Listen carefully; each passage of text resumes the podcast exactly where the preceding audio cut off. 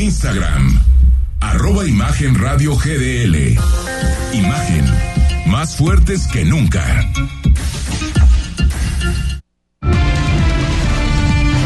Imagen presenta. Imagen Jalisco con Jorge Kirchner. La noticia desde otra perspectiva. ¿Qué tal? ¿Qué tal? ¿Cómo está? Muy buenas noches. Qué gusto saludarlos en Imagen Jalisco, cerca de ti, cerca de usted. Ya es lunes 31 de julio, último día de este mes de julio. Ahora sí que se nos va el mes de julio. Gracias a todos los que nos escuchan a través de la 93.9 FM, que estén manejando, háganlo por favor con bastante precaución y saludo con mucho gusto a mi compañero y amigo periodista Rodrigo de la Rosa. Feliz inicio de semana, ¿cómo estás? Igualmente, Jorge, qué gusto saludarles lunes y a darle que no queda de otra. Con la mejor actitud. Por supuesto que sí. Y si usted va en su vehículo por ahí, ve algún tipo de desperfecto, se quiere comunicar con nosotros, lo puede hacer a través de nuestro WhatsApp. Se lo digo con mucho gusto, 33 33 694 522. También nos puede seguir en redes sociales, Facebook, Imagen Radio Guadalajara, Twitter, Instagram, TikTok, arroba Imagen Radio GDL. Ahí nos pueden seguir. Vámonos, aún sabías que rápidamente, y es que el 21 de, ju- el 31 de julio del 2020 y falleció Alan Parker, que fue un director y productor de cine británico que trabajó tanto en la industria cinematográfica del Reino Unido como en la de Hollywood o Hollywood, con películas de éxito como El Expreso de Medianoche o Evita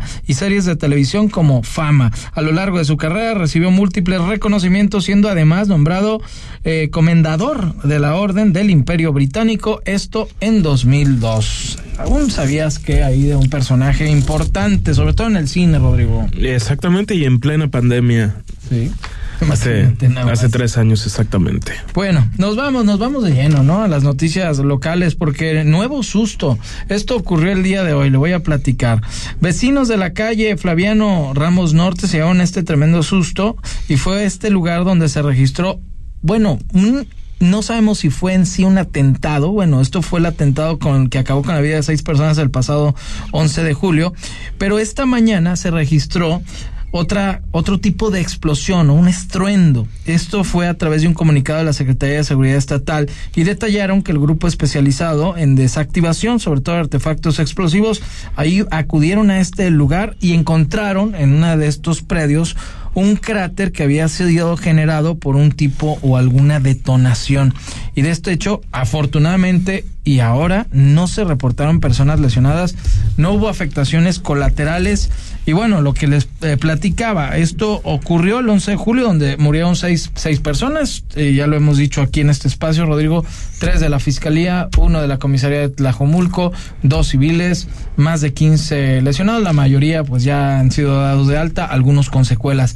Pero otra vez, en Tlajomulco, no sabemos, digo, los peritajes ahí están, si fue otra mina, que obviamente si hubiera sido una mina, yo quiero suponer que debería pasar algún vehículo o tocarlo y ahí hacer este tipo de explosión. Pero no sabemos realmente qué, qué ocurrió. Son varias preguntas de que fue otra vez ahí algo parecido o estaban haciendo un experimento de a distancia para calcular. Está ahí complicada la situación, ¿eh? Y, y por supuesto la Fiscalía de Jalisco sigue fiel a su estilo de máxima opacidad, como, como, en, todos, en- en- como en todos los casos. Se, se sabe, se sabe poco, la, la realidad es que nada más al filo de las dos de la tarde llegó un comunicado de la Secretaría de Seguridad Estatal diciendo que no había personas lesionadas y que se había localizado un cráter. ¿Qué es lo que han dicho alguno, a la, la versión de, de algunos colegas que conocen la, la, la fuente policíaca? Es que aparentemente este permaneció ahí desde que estaba, desde que fue el atentado del pasado 11 de O julio. sea, ahora era otra mina en otro sitio. Bueno, en la, en la calle donde sucedió, donde sucedieron los hechos, este Flaviano Ramos Norte. O sea, es en el mismo lugar. Ah, es en el mismo lugar. Es exactamente el mismo lugar donde se acabó con la vida de seis personas, cuatro de ellos policías. eh, y ahora, ¿qué es lo que pasa? Que los vecinos de esta zona se llevan un nuevo susto a tres semanas de distancia de, de, de ese hecho, por la razón de que escuchan un estruendo a las cinco y media de la mañana y, y, y de repente ya llegan los vehículos de, de, de emergencia, localizan este cráter, hacen un operativo conjunto con eh, estos Sí, elementos veras, ¿no? policiales especial, especializados en, en temas de explosivos. Finalmente no sucedió nada. Pero los centrales ahí se intentó un nuevo atentado, todo parece indicar que no. Simple y llanamente, ya estaba ahí este lo que pasó es que aparentemente ya estaba y explotó. Es que no hay más detalles más que ese. Sí, Eh, es claro, es o sea, increíble no, que no, no, tengamos no, más detalles, pero es lo que hay. entonces, ahora sí que nuevamente esperar si la Fiscalía de Jalisco o la propia Secretaría de Seguridad Estatal van a emitir algún otro comunicado donde digan esta es la versión de por qué se dio esta detonación. Sí, por supuesto. Se ¿no? dio porque ya estaba ahí y falló el... dispositivo El- o, el- o se activó solo. eh, Pero es- exactamente. que pasar algún tipo de vehículo o algo Pues eh, para eh, lo que dicen es que basta con que los pises pero para que detonen, ahí. pero entonces alguien habría muerto. claro. Ese es, eh, por eso, Eh, está por muy eso es mi duda, por eso es mi duda y por eso muchas veces sí hay que esperar el peritaje correspondiente de las autoridades, ya sea de fiscalía o de los que tengan que investigar, porque tu versión pues es la más lógica, creo yo, ¿no? Eh, de los porque es la zona, no exactamente donde fue porque se tardaron como cinco o seis horas en localizar el cráter. Yo me acuerdo que eran las 12, una y seguían, o no decían y lo localizaron rápido. A ver, es yo, otra. yo creo que estaba localizado desde bastantes horas y nadie antes dijo nada. Y realmente la versión oficial se da ya hasta en la tarde. Claro, porque fueron cinco o seis horas de incertidumbre y... De incertidumbre absoluta ¿Qué de, que- pasó? de qué, ¿Qué pasó? pasó? ¿Se sembraron ahí? ¿Los habría sembrado el crimen organizado? ¿O simplemente permaneció ahí? ¿Nadie se dio ¿O cuenta? hay más? No, bueno, esperemos que ya no. Pues sí, a ver, que- que no, queremos pero- suponer que si ya se, se, se le dicen el la argot, peinó la zona, ¿no? Si se peinó la zona ya por segunda ocasión, luego de que terminaran después de varios días los trabajos de la de Fiscalía y de Guardia Nacional en los indicios de lo que fue el atentado del 11 de, de- de julio, simplemente que se diga, ¿sabes qué? Esa, por un error, por lo que sea, ahí quedó, explotó imagina qué- y ya no y ya no pasó nada. Imagínate qué error. Bueno, es que si fue un error, por fortuna no pasó a mayores. Por fortuna. Qué fortuna. Pero imagínate nada más, Rodrigo, que tuvieron todo el tiempo para, para averiguar, para meter ciertos artefactos, hasta ver que no hubiera más artefactos ahí. Imagínate nada más. Qué bueno, qué bueno que no pasó nada. Sí, Y exactamente. Que no se llevó Eh, eso, a, a- a alguna eh, eso es lo persona inocente, algún Eso civil bien a ningún elemento tampoco, porque al contrario, pues están ahí jugándose la vida. Pero bueno, vamos a pasar a otro tema y, en cuanto tengamos alguna respuesta o realmente qué ocurrió. Ay, no soy optimista, no soy optimista. Bueno, bueno, puedes confiar, capaz de que mañana o hoy mismo nos No, yo creo que mañana sí nos va bien. Bueno, ok, vamos, yo sí dejo en duda y quiero, Ah, ok. quiero confiar. Voy a dejar la luz, la vela encendida, a ver Muy si bien. no se apaga y con fiscalía y nos dicen que realmente ocurrió, las autoridades que tengan que ver con esto. Y el director de la Unidad Estatal de Protección Civil y Bomberos de Jalisco, Víctor Hugo Roldán, opinó que es riesgoso reinstalar el antimonumento que conmemora los hechos del 5 de junio del 2020 y que fue retirado el mismo día que fue instalado en la Plaza de Armas. Esto por el Ayuntamiento de Guadalajara y el gobierno de Jalisco. Esto lo dice Víctor Hugo Roldán, que lo hemos tenido en esta línea y nos ha platicado sobre todo lo de las lluvias, ¿no? Pero Eh, aquí él dice exacto. que, Bueno, que no se reinstala. Va- vamos a, a escuchar a, a continuación la, la- la opinión que da, porque como es sabido, hay una resolución judicial de la que ahorita vamos a hablar. Escuchamos primero a Roldán. Por la altura del tipo de material, es eh, conductor de electricidad, inicio de temporada de lluvias, este, además eh, la sustentación de la cimentación, a pesar de que eran eh, tornillos de alta resistencia, eh, no podemos determinar que sea la cantidad, además de que no había un estudio técnico por parte de- del propietario o los propietarios para decir que era una, una estructura segura. Y para el, el, el- el feminista que se puso ahí hace algunos años, ¿sí hubo ese tipo de estudios, ese tipo de Ahí sí no, no nos requirieron ninguna este, solicitud. El gobierno de Guadalajara nos pidió opinión al respecto y nosotros eh, nos manifestamos. Mientras no haya una solicitud por parte del gobierno municipal, nosotros no podemos este, eh, manifestarnos dentro. Pues ahí está. Bueno, a ver, la, la música está muy alegre, pero Sí, se, alcanza a Es lo escuchar. que te iba a preguntar, ¿estaban en una Sustancialmente, no, no, no, bueno, bueno hubiera sido, Ah, pero, bueno, pero no, no, no era, contentos. no, no era el, el, el caso.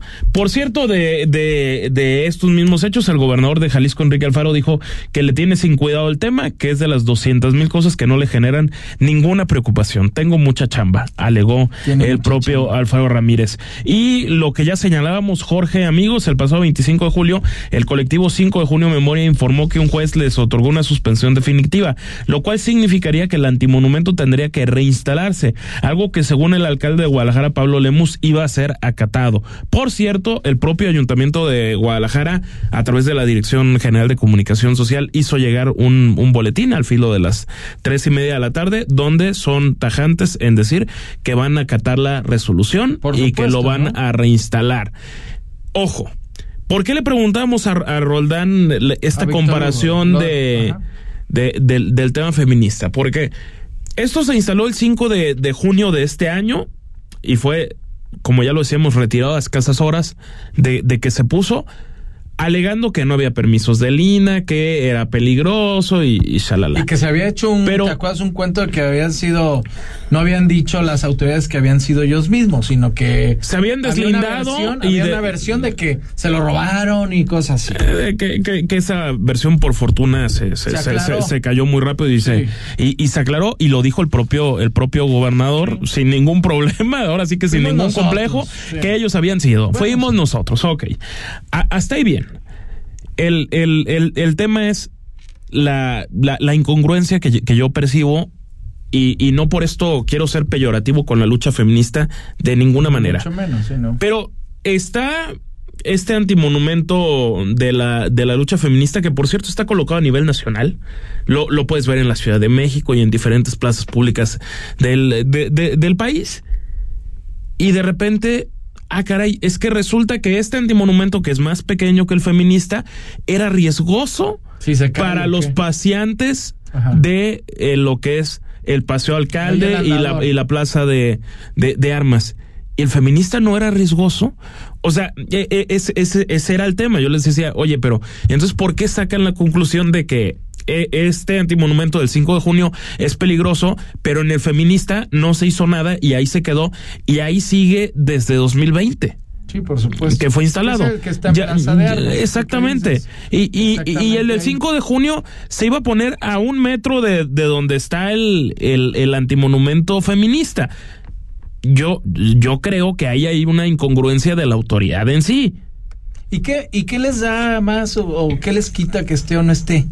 O sea, en Bueno, realidad. yo- Jorge, yo no sé si les quito o no. Ciertamente es un pasaje Ah, es que no les gusta que, el que na- diseño. que nadie quisiera ¿Será por el recordar. tema Giovanni o A será- ver, no, claro que fue por el tema Giovanni. O sea, al final de cuentas, yo- los, yo- el yo 5 sé. de junio, tú y, y, y tú lo, lo reporteaste. Sí, eh, en este caso también lo, lo, lo, lo, Ixtlahuacán. lo hicimos, lo que sucedió en, en, en Ixtlahuacán de los membrillos, que después escaló en manifestaciones y, y, de- y después se. Que el famoso se, se- dio. Exactamente. Y, y después se dio el tema de una protesta en la fiscalía.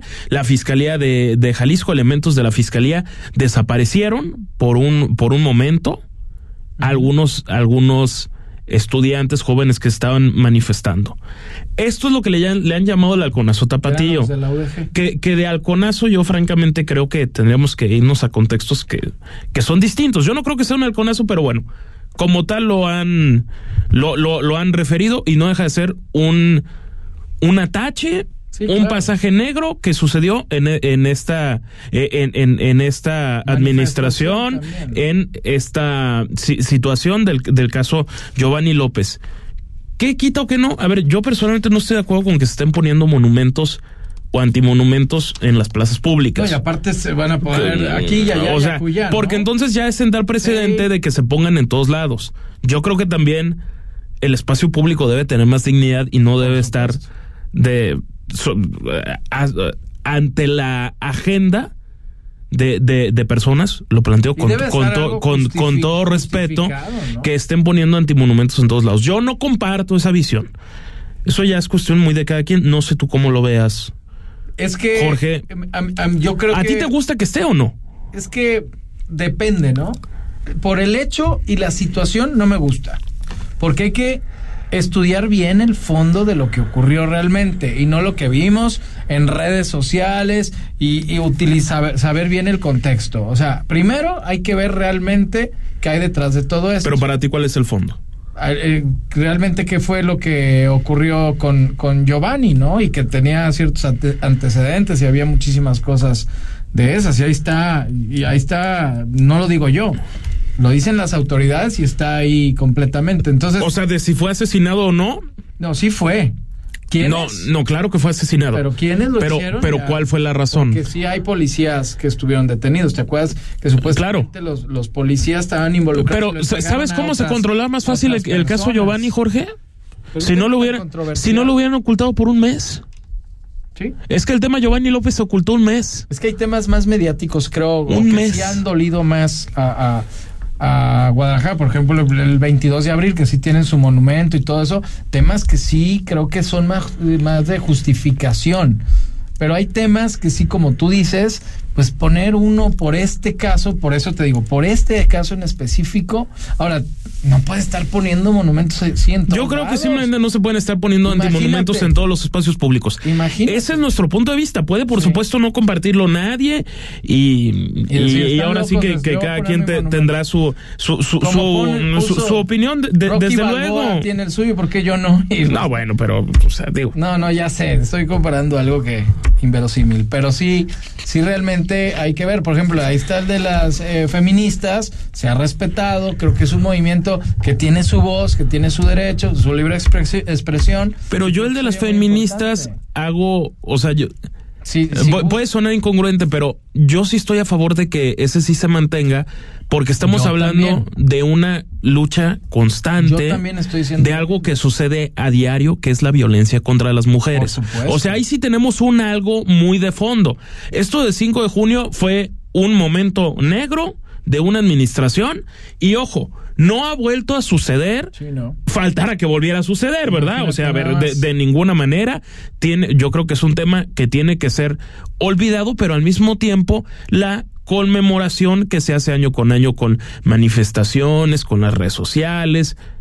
A- hasta ahí bien, de eso a que se instalen antimonumentos No, por, por no. cada fecha, yo creo que luego- es en lo que sí no nos podemos estar enfocando, pero a ver, para ya no darle más vueltas al, al asunto, Jorge, au- auditorio va a ser reinstalado. Esto es una victoria del colectivo 5 de junio Memoria. Veremos en qué, en qué termina esto, porque lo llevaron a, a un proceso judicial y el proceso judicial determinó que se tenía que reinstalar. Y entonces los gobiernos hasta este momento están acatando. Lo único que a mí se me hace raro, y no digo que esto sea culpa de, de Víctor Hugo Roldán, yo creo que él está no, no, no. En, en, su papel Claro. en cada caso, es que un antimonumento no resultaba riesgoso para los pacientes y el otro sí. Pues, hay que ver, hay que ver a ver, por qué sí, por qué no, ¿no? O sea, que no haya sido inventado, que eh, eh, sí por esto y no por aquello, porque si hay una ráfaga de viento y no está sostenido porque no hay una base y se viene abajo y te lo comprueban, eso es una buena justificación, pero si está bien diseñado y no causa... Ahora, si, lo, si ganaron este caso, como tú dices, pues ahí, ahí lo vamos a ver reinstalado. Yo, yo digo que hay temas que a veces sí, este, y los respeto completamente y respeto a las familias y demás, que qué bueno, pero pues este, que lo pongan en Islahuacán, ¿no? O sea... ¿De dónde era? Bueno, sí, en- O sea, en- en todo yo ahí caso- No tendría ningún problema. O sea, diría, ok, pero él era de allá y la- los hechos ocurrieron allá, aunque. Bueno, pero la- obviamente la visibilización que alcanzaría, Sí, porque pero- ellos lo que alegan no es el caso Giovanni como tal, que es de por sí emblemático. Lo que ellos alegan es lo que sucedió dos días después de que se dieron a conocer los hechos, que es lo que pasó en Sí, la fiscalía, el, el fondo de una segunda manifestación Que terminó en desapariciones forzadas, Sí. que por fortuna Se aclararon. eh, se, se aclararon y hoy todos esos estudiantes que fueron detenidos y, y asustados, intimidados en todo momento por elementos de la Fiscalía del, de- del Estado, ya no han tenido ningún Y problema, regresaron con bien, con, con bien a- a casa. Y, y que bueno, un, un tema polémico, Sí, sin, polémico. sin- sin ninguna duda, que abre un debate interesante también de hasta dónde llega el derecho de las personas de buscar instalar antimonumentos de luchas legítimas o no en el espacio público. Por supuesto. Ese es un, es un muy buen debate. Y la, y la, y la otra parte, pues que se esté acatando la orden judicial. Si lo dice un juez en un país Bueno, es que ahí de ya- derecho, en un país democrático, te la ganó el Poder Judicial, tienen la última palabra y punto, se Te guste reinstala. a ti o no me guste a mí. Nos puede quiero- gustar o no, pero la, Claro. la, resolución la ahí está y la ley es la ley. Sí. Bueno, Que aquí en. Jalisco la ley sí sea la ley, por favor. Sí, por favor. En este caso, pues ahora sí, ganó la ley. Bueno. exacto. Imagen Jalisco, vamos a un corte. Porque la noticia no descansa. Imagen Jalisco con Jorge Kirchner. A esto nos referimos cuando decimos que el futuro es naranja. En Jalisco, conectamos el estado de norte a sur, de la sierra a la costa con la nueva red carretera. Terminamos mi macroperiférico, la línea 3 y pronto estará la línea 4 a Tlajomulco. Renovamos el transporte público, ya hay 1.500 camiones nuevos y la primera ruta 100% eléctrica en el país. El futuro es naranja. El futuro es hacer buenos gobiernos. El futuro es movimiento ciudadano. Movimiento Ciudadano. Mitos y leyendas de la música llegan a través de Imagenología. Todos los domingos a las 17 horas. Con Tania García. Imagen Radio. Poniendo a México en la misma sintonía. En Guadalajara trabajamos bien, de buenas y contando, con más de 200 mil paquetes escolares entregados y más de 40 escuelas renovadas, con un centro lleno de vida, tres nuevas colmenas y más de 200 calles y espacios públicos rehabilitados. Seguiremos contando buenas noticias para la ciudad. Gobierno de Guadalajara. El sábado, 4 de la tarde, escucha lo mejor de ¿Qué tal Fernanda? Con Fernanda Familiar, la periodista de vida, en Imagen Radio.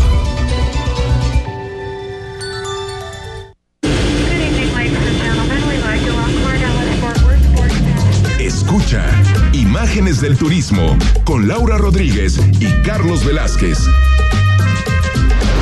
Todos los sábados a las 11 de la mañana y domingos a la 1 de la tarde. La visión del fondo del turismo en Imagen Radio. Imagen.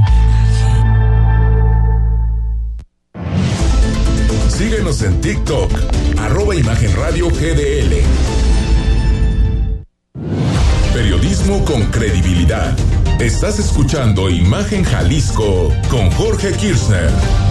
Bueno, que continúa con nosotros, Imagen Jalisco, cerca de ti, cerca de usted, 8 con 21 de la noche, 33 33 694 522, nuestro WhatsApp, si desea comunicarse con nosotros, mandarnos algún mensaje. Seguimos con más noticias, Rodrigo de la Rosa, y es que luego de que la semana pasada recobrara fuerza la versión de que Movimiento Ciudadano apostaría por el alcalde de Monterrey, Luis Donaldo Colosio Rojas, como su abanderado a la presidencia de la República para el año 2024, el gobernador de Jalisco, Enrique Alfaro, comentó que hasta donde sabe, este no es el proyecto que busca el regiomontano. De paso, adelantó cuándo se podría dar el encuentro con Dante Delgado, bajo la moderación del senador Clemente Castañeda y la presencia del diputado federal Jorge Álvarez Maínez, el alcalde Pablo Lemus, el gobernador de Nuevo León, Samuel García, y el propio Colosio Rojas. que son los que encabezarían esta, esta mesa de la que ya hemos estado hablando los últim- las últimas semanas aquí en, en Imagen Jalisco. Vamos a escuchar lo que dijo el, el propio gobernador,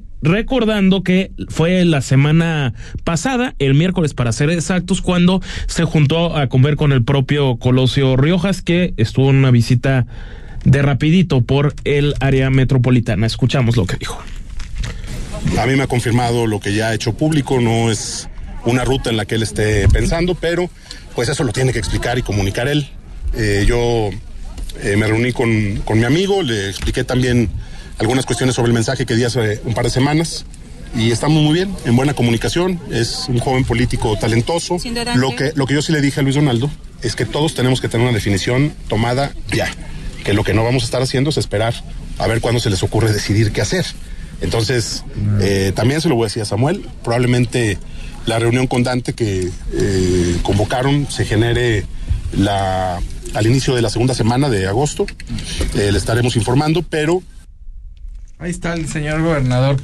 Es que sí, tiene toda la razón y alguna vez lo, nos lo comunicó ahí en Casa Jalisco a ti y a mí que, que Luis Donaldo en estos momentos, según esa versión, eh, no, no quería en estos momentos. Acuérdate que él apenas es alcalde de Monterrey, tiene bajo los hombros una una gran responsabilidad bajo el nombre de su señor padre, que fue un extremadamente buen político. Y es un O sea, mártir de la política, Luis Donaldo eh, Colosio Murrieta. Que si no lo hubieran asesinado, seguramente Hubiera sido el presidente del país. Y Es presidente, no, no, nada de, de, de, de- de que hubieran hecho chanchullo, no, no, no. Él, yo creo, sí hubiera sido por mayoría el que hubiera ganado. O sea, por lo- Sí, a si ver. hubieran ido a las fue, urnas a fue- votar fue por Luis puesto, fue fiel al estilo del, del prismo Luis Donaldo Colosio Murrieta. Sí, fue dedazo. Fue dedazo, por pero- supuesto que sí. Que hubiera ganado sin problema, un- también es un, un- hecho porque era un político con mucho arrastre, la gente lo quería, tenía también muy buena aceptación en otras corrientes políticas, era querido por la gente de izquierda, era un hombre en general muy querido por, por el prismo, no tanto por el prismo más conservador.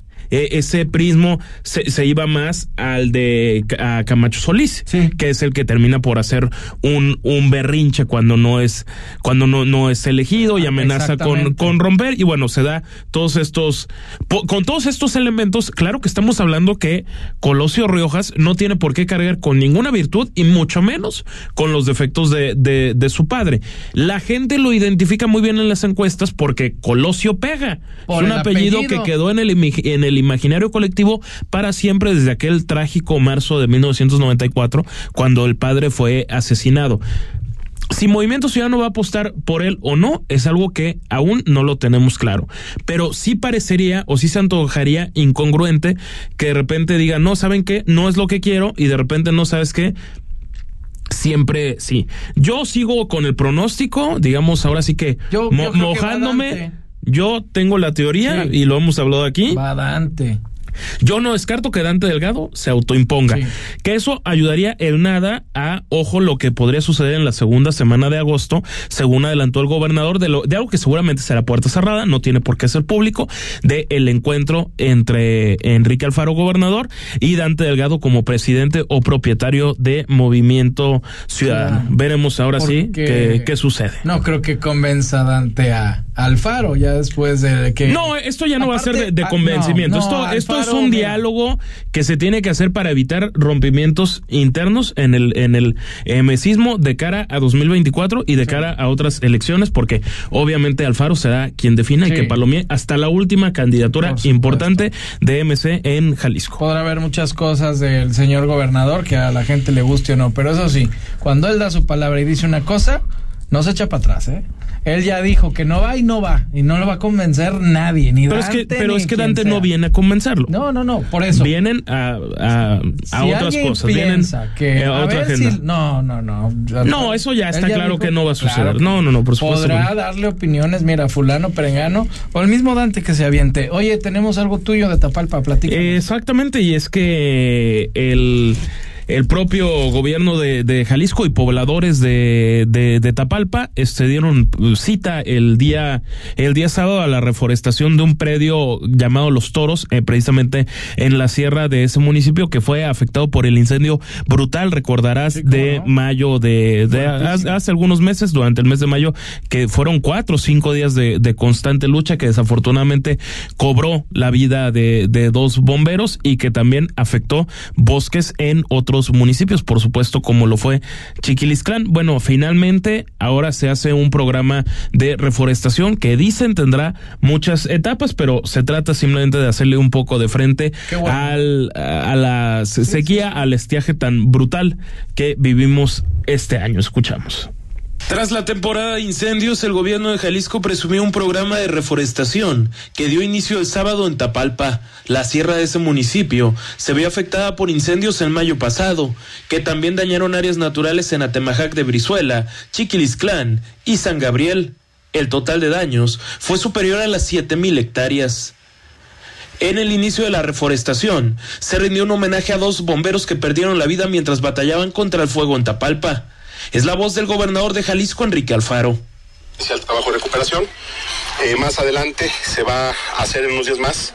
De hecho, ya inició en algunas zonas, pero aquí arrancará eh, la expansión de semillas eh, a través de avionetas y helicópteros.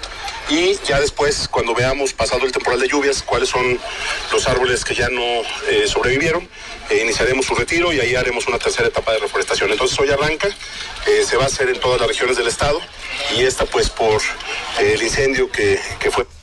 Señalaron que la temporada de estiaje usualmente dura 24 semanas y en este 2023 se prolongó por 36. Hasta el momento se ha reportado la detención de 12 personas por causar incendios.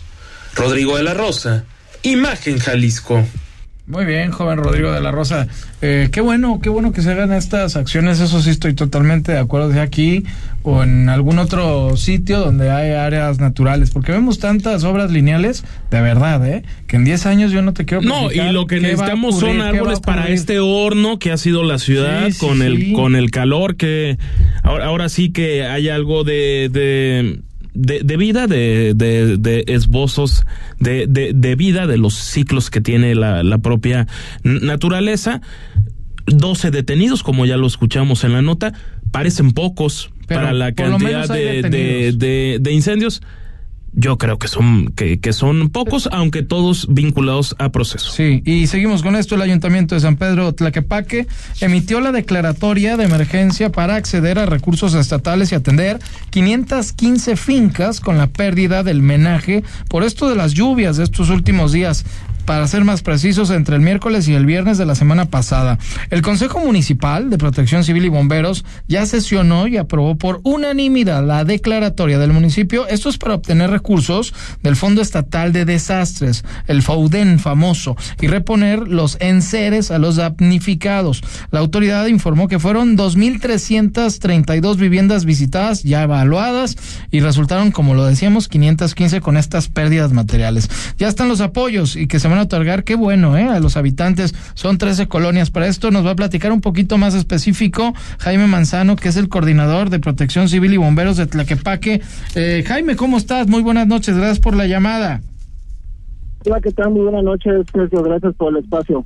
Mm, Pues a usted, gracias por, por recibirnos. Y mire, platíquenos un poquito cómo han sido las lluvias, sobre todo de las colonias por ahí afectadas, Ojo de Agua, entre otras. Eh, ¿Qué trabajos se han realizado? Y ahorita venimos a hablar un poquito de las acciones también del, del FOUDEN. Bueno, eh, comentar que tuvimos una tormenta muy fuerte la madrugada del día viernes.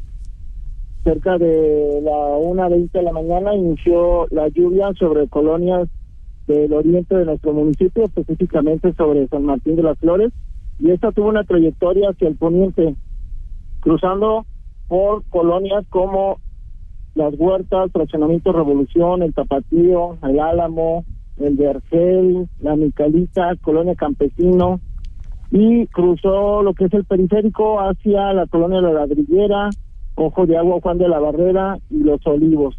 Esta tormenta dejó bastante agua en, en varios sitios, ocasionando múltiples inundaciones, tanto en vialidades como en viviendas. Desde los primeros minutos en que se tuvo conocimiento, se fue atendiendo la emergencia, se fueron activando brigadas de nuestro gobierno municipal con servidores públicos, tanto de servicios públicos, de obras públicas y como personal de oficina, personal administrativo, todos por instrucción de nuestra presidenta Ciclalia Maya, nos abocamos a, a atender a las familias que estaban afectadas por esta fuerte tormenta. Durante toda la mañana del día viernes y hasta aproximadamente las 11 de la noche se logró eh, tener control de la emergencia y ya a esa hora ya habíamos alcanzado el saneamiento del 99% de las viviendas que habían sido afectadas. Y posteriormente el día sábado, domingo y todavía el día de hoy se han estado haciendo evaluaciones de daños y análisis de necesidades en cada una de las áreas afectadas. Hasta el día de hoy, cuando sesiona el Consejo de el Consejo Municipal de Protección Civil, se presentaron cifras ya eh, un poco más completas de lo que comprende el total de casas, arrojando más de 500 viviendas con afectación a homenaje y se evaluaron más de 2.000 viviendas. El día de hoy, todavía en el transcurso de la tarde, se estuvieron recibiendo reportes de algunos vecinos que no habían sido visitados, esto porque no se había activado el servicio de emergencia, pero por instrucción de nuestra presidenta, se han estado atendiendo todas las familias, aún a pesar de eh, llamar después de, de, lo ocurrido. Y fue el día de hoy que se han eh, todavía evaluado algunas de las viviendas. Ahora se presentará toda la información ante el gobierno del Estado para solicitar eh, que se puedan liberar recursos del FUEREN y poder ayudar a todas las familias que han sido afectadas por este tormento. Y sobre todo anticipar algo, porque sabemos que hay zonas, sobre todo la que mencionaba yo, Ojo de Agua, está ahí un canal, no sé si luego hay un vaso regulador y cada año, lamentablemente, a, a, los vecinos, y lo saben, los que viven ahí, se vuelve complicado porque se viene este desbordamiento siempre de este de este canal que, que está en este sitio, ¿qué se puede hacer para evitarlo? Porque sabemos que, que están ayudando ustedes, o, se va a tratar de ayudar sobre todo en los menajes y esto, pero si vuelve a llover igual y, y, y, vuelve a impactar en estas zonas que ustedes ya las tienen detectadas, ¿qué es lo que es, o cómo lo pueden prevenir? ¿Ya, ya tienen por ahí algún tipo de estrategia, eh, coordinador? Sí, mira, comentarte que el año pasado se hizo una obra importante ahí en la zona, se amplió el colector de desagüe de esta presa llamada el Chicharrón. Sí, el Chicharrón. Y esta, en esta ocasión eh, se tuvo una tormenta muy fuerte, pero eh, por fortuna no alcanzó los niveles de inundación que se tuvieron durante el año 2021. Ustedes recordarán que se, había, se tuvo otra declaración de emergencia en, en septiembre del, del, año 21. Esa vez eh, se, se afectaron más de 600 viviendas. En esta ocasión fueron menos de 300 y eso tiene que ver porque el nivel de inundación fue mucho menor. Y, y, a pesar de que la tormenta fue mucho más fuerte en esta ocasión, pues eh, como lo que se dejó notar es de que hubo pues un efecto positivo de estas obras que se han estado realizando. Qué bueno. Y que se busca pues reducir el impacto. Aún no se resuelve por completo, es una zona baja, es una zona baja ahí de, de la cuenca del Hogado, y ahí eh, convergen pues varios escurrimientos, como que comentabas, este canal del Chiapa, uh -huh. que transporta agua desde Chapal y llega a la presa de las Pintas, pero también ahí tenemos cercano un arroyo llamado La Colorada, que trae aguas desde el Cerro del Cuatro, desde las antenas, ahí llegan a esta zona para después ingresar hacia lo que es el arroyo Logado. Entonces, pues siempre tendríamos sobre esta zona un nivel de riesgo, eh, pero para ello, bueno, seguimos haciendo como gobierno, pues, todas las acciones necesarias para poder reducir cualquier efecto que se tenga en Muy este bien. lugar. Perfecto. Muchas gracias, Jaime Manzano, coordinador de Protección Civil y Bomberos de Tlaquepaque, por tomarnos la llamada. Buenas noches, gracias. Muy buenas noches a usted. Vamos a ir un corte, Imagen Jalisco, cerca de ti, cerca de usted, y volvemos. Escucha desde tu celular o computadora Imagen Jalisco a través de imagenguadalajara.mx. Justicia pronta y eficaz es y ha sido siempre un reclamo social. El nuevo Código Nacional de Procedimientos Civiles y Familiares, aprobado por unanimidad en el Senado, unificará y dará certeza jurídica en la solución de los conflictos en las familias, que constituyen el 70% de los litigios en México, que se atenderán buscando justicia con enfoque de género, protección a grupos vulnerables y respeto a los derechos humanos. Ahora es ley, Senado de la República. Sexagésima quinta legislatura. Permítanos acompañarlo de lunes a viernes, de 3.30 a 4.30 de la tarde. El análisis, la actualidad y toda la adrenalina de los deportes en un solo espacio. Acompaña a Pablo Carrillo, Juan Carlos Veraza y a Christopher Rivera. En Palabra del Deporte. Por Imagen Radio. Pascal Beltrán del Río, en Imagen Informativa Primera Emisión. El encuentro con la verdad. De lunes a viernes, de 7 a 11 de la mañana, hora del centro. Poniendo a México en la misma sintonía. ¿Qué hacer? ¿Tienes tiempo libre y no sabes qué hacer? Mariana H. Todos los viernes de 10 a 11 de la noche te recomienda libros exposiciones, obras, música y todo aquello que puedes hacer cuando te preguntes qué hacer por Imagen Radio. Te invitamos a que nos acompañes todos los sábados a las 9 de la mañana en Mundo Sustentable, haciendo negocios en pro del medio ambiente, con Jaime Salazar, Alberto Larios, Carlos Mendoza y Elías Larios, poniendo a México en la misma sintonía. Imagen. Ponte al tanto y escucha el podcast de Imagen Jalisco en Spotify. Porque mereces escuchar la verdad. Imagen Jalisco con Jorge Kirchner. Jalisco, cerca de ti, cerca de usted. Vámonos a esta información. El grupo interdisciplinario de expertos independientes emitió este lunes una serie de recomendaciones sobre el caso Ayotzinapa al anunciar su despedida de la investigación.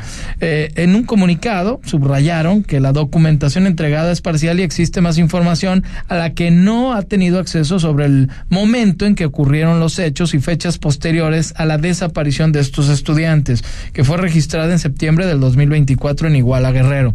Añadieron que la investigación del grupo ha llevado a la detención del ex procurador general de la República, a dos generales, a 20 miembros del ejército y más de 100 miembros del crimen organizado. Fue en septiembre de 2014 que por aquí se nos, se nos, nos falló por, por 10 años nada más, pero, No, no, pero, sí, pero bueno, do- do- 2014, todo el Sí, mundo. en- 2020, no hemos llegado ni to- todo el mundo 2024. entendió al, al año al que todavía no llegamos, Ajá. dicho sea de, de, de, de- de paso. A ver, ¿qué, qué, qué sucede en, en, en este caso? Como ya lo dijimos, con más que el gobierno ha querido montarnos la idea de que como nunca se está combatiendo la corrupción y que este caso es uno más de que no hay ninguna impunidad porque hay dos generales en la cárcel y porque hay 125 detenidos. O sea, primero todos esos detenidos que la inmensa mayoría son con el gobierno de, de, de, de Enrique Peña Sí. Nieto, bueno, terrible que porque había habido chivos expiatorios, que si había habido tortura, eso lo señaló el propio grupo de expertos interdisciplinarios de la Comisión Interamericana de los Derechos Humanos y ahora el, el gobierno de México quiere celebrar esto. Lo, lo trágico de este asunto Pero no hay respuesta. es que ten- tengamos la respuesta de que de cuál fue el destino final de los estudiantes. ¿Por qué no lo dicen? Según bueno, de, de que O están sea, de que fueron quemados. tres nomás, ¿no? Sí. Bu- Bueno, pero ahora sí que como Lo ya lo decíamos la semana pasada, ¿qué argumento sólido habría para pensar que no fue el mismo destino de los otros 40 si hay tres calcinados? Claro, Entonces, Por eh, de- desafortunadamente han coincidido las, las investigaciones del peñismo y del obradorismo con cuál fue el destino final trágico y criminal de, de, De los estudiantes. de, de estos estudiantes que de forma tétrica, verdaderamente trágica, hace casi, hace casi 10 años fueron víctimas de, Y quemados de, vivos, de- de es este crimen, ¿eh? que, quemados vivos, Imagínate inclusive, sí, o sea, para ver los niveles de crueldad a los que se puede llegar. Y por otra parte, el hecho de no saber qué motivó a hacer esto, qué sabía el ejército mexicano, es lo que se está ocultando. O sea, e- e- e- este grupo de la Comisión Interamericana se está yendo porque dice, ¿sabes qué? No nos estás dando apertura, gobierno, que tú comprometiste Está toda la apertura pues. y más bien te está cerrando. Está bajo la cerrazón de las Fuerzas Armadas que siguen ocultando que aparentemente y según todas las versiones oficiales tuvieron mucho que ver en la desaparición de estos 43 estudiantes de la rural normal Isidro Burgos allá en en Ayotzinapa. Sí, terrible. In- increíble que sigamos sin tener realmente las respuestas más importantes de, de qué motivó, de cuál fue el móvil de la desaparición de, por qué de, eres- de o por qué estos querían callarlo, de, ¿no? de estos de estos Estudiantes. de estos ¿no? estudiantes. Caray, finalmente hoy lo que te dicen lo- los padres de los de, de los estudiantes es que el gobierno les está fallando porque no les está dando la respuesta y a mí también me da la impresión, o más bien con esto podemos comprobar Jorge, que se lucró políticamente Sí, por supuesto. desde el gobierno de López Obrador, desde el obradorismo, desde todas sus bases de propagandistas y todo, con el tema de los 43 de Ayotzinapa para montar una campaña y así llegar a la presidencia de la República Es que es prometiendo lógico. que iban a dar con la verdad. Es que es lógico. ¿Y dónde está la verdad? Pues desafortunadamente no pudieron desmentir gran cosa de lo que dijo el procurador Murillo Caram, hoy preso de forma de forma política, me, me, me parece a mí acusándolo de de haber este cu- cuál es la, la palabra ade- adecuada con con el caso de, de Murillo Caram encubrimiento, Sí, Eh, eh, de- eso lo acusan encubrimiento ¿De verdad O sea, encubrimiento de qué eh, en todo caso, los que se están autoencubriendo son los propios militares que le están solicitando actores, sus documentos y esos documentos no los tenemos y por eso el grupo interdisciplinario está diciendo adiós. Ante, y es muy, la oposición en ese momento es normal que agarren el sentimiento de unos padres afligidos y de unos padres que tienen la necesidad de la esperanza de que el próximo gobierno o, las, o me va a ayudar y me va a aclarar y incluso casi casi yo te prometo que te devuelvo a tu hijo y vivo, ¿va? O sea, Ah, no, claro, ah, no, por supuesto, falsas esperanzas. No, no, no, porque, terrible. Porque, eh, ca- caray, para eso sí no se tentaron el corazón, para...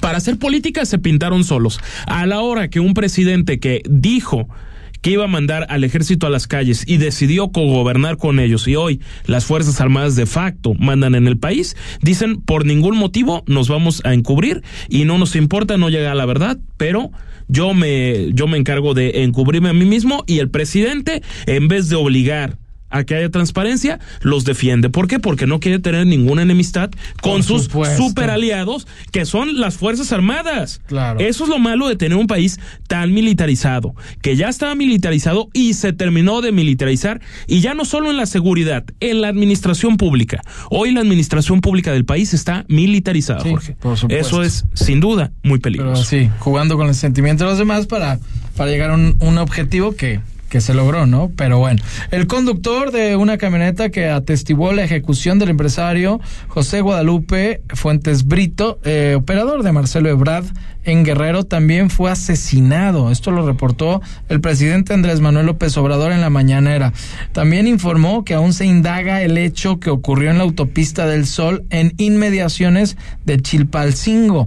El sábado por la noche, el empresario José Guadalupe Fuentes Brito, operador de Marcelo Ebrard en Guerrero, y su enlace con empresarios locales, fue asesinado a balazos junto con su hijo José Manuel por un comando que los interceptó ahí en la autopista del Sol, presuntamente para robarles la camioneta en la cual viajaban. Su esposa Gabriela fue herida de bala en un brazo y trasladada a un hospital. Esta mañana el jefe del Ejecutivo aseguró que ya se indaga también el accidente aéreo donde falleció el empresario Daniel Flores Nava amigo de Adán Augusto López. Terrible. Y también lo que pasó en Veracruz, ahorita lo platicamos. Eh, eso ya la, la semana la semana pasada. de- Escuchamos de al, Adán. al Sí. sí, sí, por supuesto. Escuchamos al presidente López Obrador. Hoy informaron sobre eso en la mañana. Todavía no se tiene mucha claridad sobre el caso. Son dos homicidios muy lamentables en la carretera de Pancingo, de Iguala a Chilpancingo, a ella, a su hijo, y también relacionado a un condor de una camioneta de transporte de pasajeros. Mm, con poca diferencia de tiempo y se considera que fue por lo mismo, o sea, se piensa de que el señor de la camioneta vio algo Bueno, ahí están las palabras. Aquí, sea un robo, no sea el hecho, investigando. eh, una versión que fue supuestamente por, por un asalto, los asesinan. O sea, terrible la. Aquí coincide de que son gente que trabaja para para ciertos este tirantes. Lo, lo, lo quizá lo podemos poner aparte. Eso pudo haber sido un, un- un accidente. accidente. Yo creo que no hay que ponernos a especular de este tema. En, en el otro, estamos hablando ya de tres asesinatos. Do- do- dos prácticamente de un mismo, los de que, que sucedió en el estado de Guerrero y el que sucedió en Veracruz la, la, la semana pasada. Ya, ya, tuvi- es. ya tuvimos un muy violento proceso electoral en 2018. Ya tuvimos un muy violento proceso electoral en 2021 de asesinatos de candidatos a lo. O sea, en una cantidad ¿no? bestial entre alcaldía, diputaciones, Sí, caray. Y ahora, desafortunadamente, ese que nos vamos a acercar al mismo escenario violento, tomando fuerza, desafortunadamente, y dando mucha legitimidad aportada del periódico Reforma, de, de los periódicos de Reforma en Guadalajara, de cómo está tiñen- tiñendo de, De sangre rojo, sí. el proceso ele- de no- 2024 todavía no sin que todavía empiece oficialmente. y todavía nada más minimizándolo, lo lamentamos mucho, caray.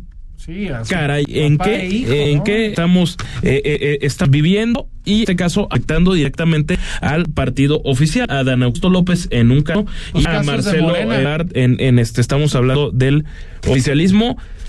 Sí, está terrible. Esperemos que no sea tan violento Claro. como ha sido en años anteriores. Pero ante estos hechos, No, hombre, no, no, imagínate, independientemente imagínate. de usted cuál es su preferencia, qué, qué colores le gusta, qué partidos les gusta, nosotros lo respetamos muchísimo, pero mm, no debería ser así. Ojalá se investigue bien, ojalá no sea un asunto pol- con tintes políticos tras de de tanto lo de Lady Pestañas allá en Veracruz, que fue la colaboradora de Adán Augusto, como de este muchacho y su papá, colaborador de Marcelo Ebrada allá en este lugar, porque se vuelve terrible esta situación. Vamos rápido al corte, Imagen Jalisco, cerca de ti, cerca de usted. Volvemos. La noticia perspectiva diferente. Imagen Jalisco con Jorge Kirchner.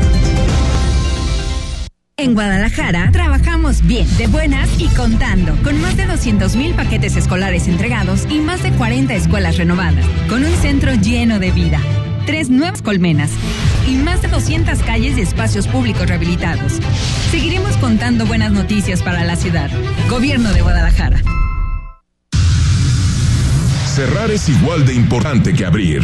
Terminar el día con el mejor resumen y análisis es lo que buscamos darte en Ya Sierra con Yuridia Sierra. De lunes a viernes, de 9 a 10 pm, por Imagen Radio.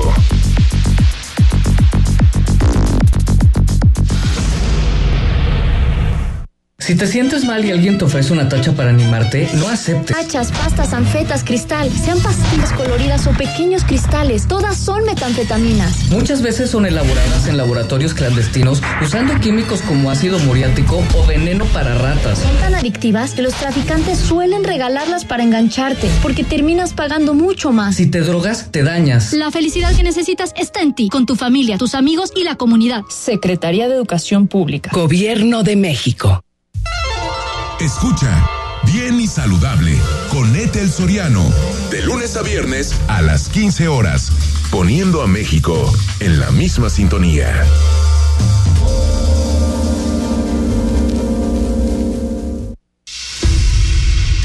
Para entender los cambios de la economía y los negocios, escucha a Rodrigo Pacheco en Imagen Empresarial, con una visión dinámica, global, joven y fresca, de lunes a viernes, de 6 a 7 a.m., por Imagen Radio, poniendo a México en la misma sintonía.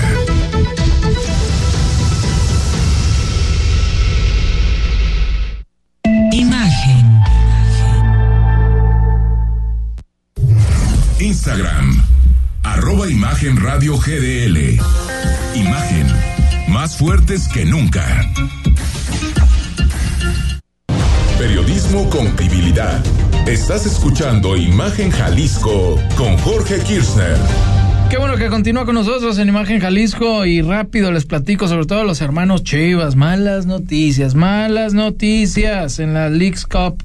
Guadalajara 0, Sporting de Kansas City 1. Minuto 44 primer tiempo. Vamos perdiendo los Chivas. Nos ha ido muy mal en este torneo. Si no pasan las Chivas, es decir, si no ganan no tienen ni la posibilidad de pasar a la siguiente ronda. Ya los del Atlas ya están muy contentos y muy felices y muy de repente presumidos. Qué bueno por los del Atlas que van muy bien y bueno, las chivas mal. Para eso, Mario Berruti, ¿cómo estás? Buenas noches, platícanos de deportes. Mario. Ah, en unos segunditos tendremos más aquí con nosotros a Mario Berrute. Les platicaba, pues la del Guadalajara muy mal. Hay equipos que van bien en este torneo. Y bueno, nos va a platicar un poquito Mario de temas que tienen que ver con la Fórmula 1. Ahí estuvo Sergio Checo Pérez el fin de semana. Gran Premio de Bélgica, que quedó en segundo lugar. Verstappen, nadie lo para. Verstappen compitiendo, compitiendo en, en otra liga. Mario, ¿cómo estás? Sí, acá estoy de regreso. Este, decíamos, bueno, las Chivas casi casi eliminadas. El Atlas ya pasó porque ganó su partido. Están hablando de Fórmula 1. Y bueno, estamos eh, viendo que Checo Pérez sigue, sigue peleando. Hablar de Max Verstappen es indiscutiblemente el mejor, mejor corredor. No hay nadie que le gane 22 segundos con la gran diferencia con Checo Pérez, que hizo una excelente carrera. Hay que reconocérselo porque fue una carrera muy, pero muy complicada debido al clima, debido al cambio de llantas en, este, en esta ocasión. Lo hizo en el momento justo. Eh, la verdad, tácticamente se hizo las cosas muy, pero muy bien. Y se queda en segundo lugar y sigue también en segundo lugar detrás de Max Verstappen, que es el competidor a ganar. A ganar es el mejor de la Fórmula 1. Por otro lado, hay que destacar bien la acción de Gaby López, la jugadora de gol mexicana, que queda en tercer lugar en el torneo Evian Championship, que se juega en Francia, quedó en tercer lugar. Es muy positivo para el deporte mexicano. Y si hablamos de tenis, si hablamos de tenis, hay que destacar la actuación de Zverev, que gana en Hamburgo qué buen regreso porque Zverev también viene una, de una lesión, viene de momentos complicados y estos torneos justamente le sirven para eh, agarrar ritmo y agarrar match play. Pero el que no pudo ganar la final de otro torneo, que es en Omar, pierde Babrinka eh, en la final contra Popirin, que es de Austria, de Australia, perdón, y llorando le entregan trofeo porque es una emoción ya que 38 años llega a la final y también después de unas lesiones que tuvo. Pero si hablamos del torneo que se está jugando en Los Cabos, está muy poquito tiempo le falta para entrar justamente a Rodeco y a Escobedo, la pareja mexicana que va a participar en este torneo a las 9 de la noche. Y por el momento no hay sorpresas en este torneo, es un torneo de 250 y que están por lo menos seis jugadores que están colocados entre los mejores primeros del mundo. Estefanos Tsitsipas es el jugador que más llama la atención porque es un jugador que realmente está entre los tres, entre los cinco primeros del mundo. Y vamos a ver qué pasa con los mexicanos. Pues También está Santiago González. A ver, es un torneo Muy bien. que les abre las puertas a ellos. Pues ya nos vamos, Mario, nos ganó el tiempo, pero platicamos los próximos días. Muchísimas gracias. No, al contrario, gracias a ustedes. Muy buenas noches, gracias a usted también. Que tenga muy buenas noches. Imagen Jalisco, nos escuchamos mañana a las 8 de la noche. Imagen presentó Imagen Jalisco con Jorge Kirchner. La noticia desde otra perspectiva.